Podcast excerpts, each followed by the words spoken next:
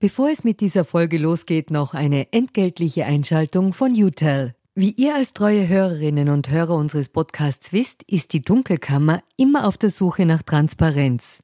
Transparenz, Fairness und Ehrlichkeit sind auch für unseren Werbepartner UTEL sehr wichtig. UTEL bietet Cloud-Telefonie und Rufnummern für Unternehmen und lebt das Wort Fairness wirklich.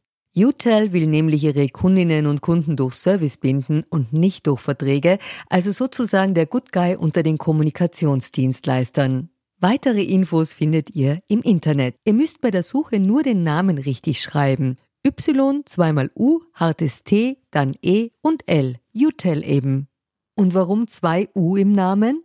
Das fragt am besten ein Teammitglied, weil UTEL beantwortet jede Kundenanfrage und lässt niemanden im Dunkeln stehen. Versprochen. Und damit zurück in die Dunkelkammer.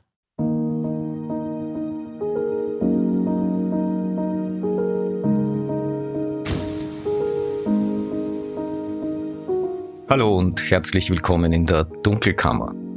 Mein Name ist Michael Nickbasch, ich bin freier Journalist und beschäftige mich mit mächtigen Menschen. Also genauer mit der dunklen Seite der Macht.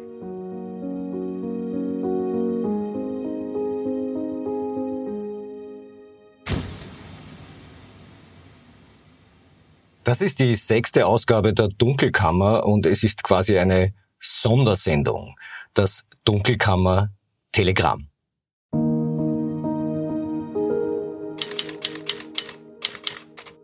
Aus gegebenem Anlass durchbreche ich meinen wöchentlichen Erscheinungsrhythmus und lege kurzfristig noch eine Episode drauf. Stichwort der Fall Dichand. Die Wirtschafts- und Korruptionsstaatsanwaltschaft ermittelt jetzt also auch gegen die Verleger und Eheleute Eva und Christoph Dichand. Am 30. März gab es dazu Hausdurchsuchungen, darunter auch in den Räumlichkeiten der Boulevardzeitung Heute. Die Causa erscheint komplex, lässt sich aber in etwa so zusammenfassen.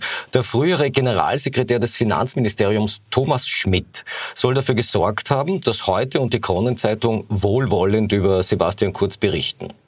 Und im Abtausch dafür soll er großzügige Anzeigenschaltungen des Finanzministeriums in beiden Medien veranlasst haben. Wir reden also von mutmaßlicher Inseratenkorruption. Eva Dichand hat die Vorwürfe in einer ersten Reaktion via Twitter als falsch bezeichnet. Zugleich hat heute Chefredakteur Christian Nusser die bedingungslose redaktionelle Unabhängigkeit von heute betont. Das der Vollständigkeit halber. Zum besseren Verständnis werde ich mal ein paar Sachverhalte für euch sortieren. Als Quelle dient mir eine vorliegende 104-seitige Sicherstellungsanordnung der WKSDA, auf deren Grundlage die jüngsten Hausdurchsuchungen mit richterlicher Genehmigung erfolgten. Fangen wir also an. Erstens, warum wird hier ermittelt? Die Causa Dichand ist ein neuer Ermittlungsstrang der WKSDA im weitläufigen Ermittlungskomplex, der als Casinos-Verfahren bekannt ist, wenngleich es da längst nicht mehr nur ums Glücksspiel geht.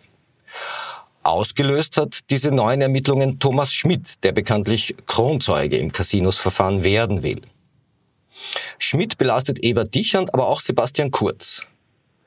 Schmidt sagt, Frau Dichand habe eine wohlwollende und parteiische Berichterstattung im Wahlkampf 2017 und darüber hinaus versprochen und dafür mehr Anzeigengeld des Finanzministeriums bekommen. Und Schmidt sagt auch, dass Sebastian Kurz zu jedem Zeitpunkt darüber informiert gewesen sei und das quasi billigend zur Kenntnis genommen habe.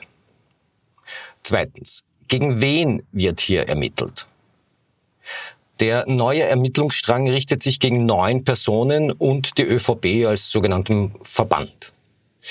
Die Beschuldigten lassen sich in zwei Gruppen teilen. Auf der einen Seite Eva Dichand und Christoph Dichand, beziehungsweise der heute Verlagsmanager Wolfgang Jansky. Und auf der anderen Seite Sebastian Kurz und Thomas Schmidt. Dieser deshalb, weil er formell noch gar kein Grundzeuge ist. Dazu noch Gerald Fleischmann und drei weitere Leute aus dem Umfeld von Sebastian Kurz. Es gilt natürlich für alle Beteiligten die Unschuldsvermutung. Drittens, was wird wem genau vorgeworfen?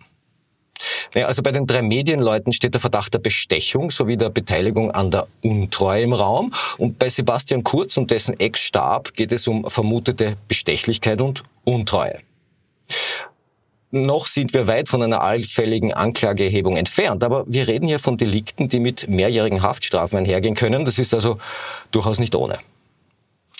Viertens, was soll sich denn da nun genau zugetragen haben? Thomas Schmidt sagt, er habe im Wahljahr 2017 den vermehrten Kontakt zu Eva und Christoph Dichand gesucht, um für eine gute und breite Berichterstattung über Sebastian Kurz in der Kronenzeitung und in Heute zu sorgen. Dazu soll es auch mehrere Gespräche mit Eva Dichand gegeben haben, bei denen sie Gegenleistungen verlangt haben soll. Mehr Anzeigengeld. Ich zitiere dazu eine Passage aus der Sicherstellungsanordnung der WKSDA. Da heißt es, bei diesen Gesprächen äußerte Eva Dichand wiederholt, dass es beim Inseratenbudget des BMF, das ist das Finanzministerium, Notwendigkeiten gebe. Damit meinte sie, dass sie sich Inseratenschaltungen des BMF in der Kronenzeitung und der Tageszeitung heute sowie den ihr zuzurechnenden Medien in größerem Umfang erwarte. Dabei verwies sie immer wieder auf das aus ihrer Sicht nicht adäquate Verhältnis zu den in der Österreich-Gruppe geschalteten Inseraten. Das ist die Mediengruppe der Gebrüder Fellner. Ich zitiere weiter. Bei einem Telefonat Anfang 2017 beschwerte sich Eva Dichand bei Schmidt darüber, dass heute und die Krone-Zeitung im Verhältnis zu Österreich zu wenig Inserate des BMF bekommen, rechnete dies detailliert vor, forderte Schmidt auf, die Unverhältnismäßigkeit zu beheben und teilte mit, wir können auch anders. Damit meinte sie, dass im Falle der Nichtentsprechung ihrer Wünsche die Berichterstattung in ihren Medien entsprechend schlechter ausfallen werde. Thomas Schmidt war nach eigener Aussage auch bereit, diesem Anliegen von Eva Dichand nachzukommen, forderte dafür aber eben positive Berichterstattung über Sebastian Kurz und dessen politische Ziele.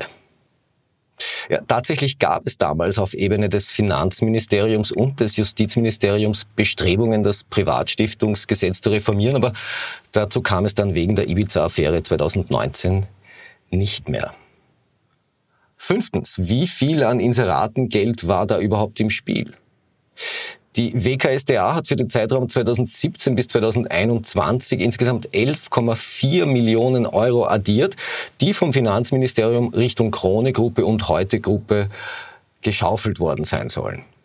Das war ausnahmslos Steuergeld, aber natürlich war nicht alles davon jetzt verdächtig oder problematisch, denn das Finanzministerium darf natürlich schon werben und informieren. Aber in dieser Millionensumme sollen auch Inserate stecken, für die es keinerlei sachliche Rechtfertigung gab.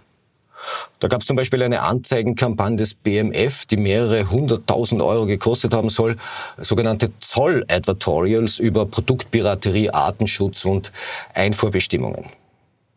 Laut WKSDA waren diese, aber auch andere Kampagnen für die Republik völlig nutzlos. Das Finanzministerium habe sich damit lediglich medialen Goodwill erkauft, wie die WKSDA festhält. Der Vorwurf trifft neben der Kronenzeitung und heute übrigens auch die Mediengruppe Österreich der Gebrüder Fellner, gegen die ja bereits seit längerer Zeit ermittelt wird. Ja, und auch bei Österreich soll wohlwollende Kurzberichterstattung bestellt und mit Steuergeld bezahlt worden sein. Die Fellners bestreiten das vehement, so wie auch Eva Dichand das nicht minder vehement bestreitet. Jedenfalls stehen jetzt die Verleger der drei auflagenstärksten Boulevardmedien des Landes unter Korruptionsverdacht und das hat es so auch noch nicht gegeben. Das ist also der frühe Stand der Dinge. Diese Causa wird sich noch entwickeln und ich werde weiter berichten. Ein vermeintliches Detail noch zum Schluss. Sebastian Kurz und seine Leute gelten nicht als Erfinder fragwürdiger Anzeigengeschäfte mit dem Boulevard. Das Etikett darf der frühere SPÖ-Infrastrukturminister und spätere Bundeskanzler Werner Feimann tragen. Aber das ist eine andere Geschichte und ein anderes Ermittlungsverfahren, das übrigens schon vor Jahren mit einer Einstellung endete.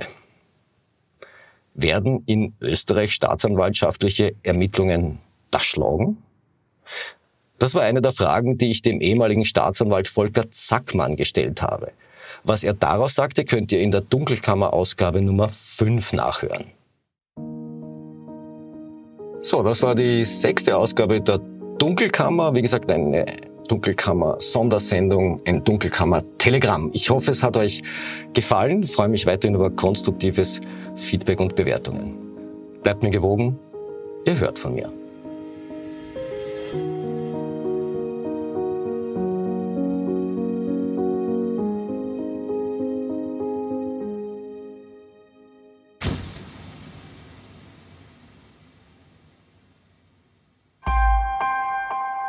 Missing Link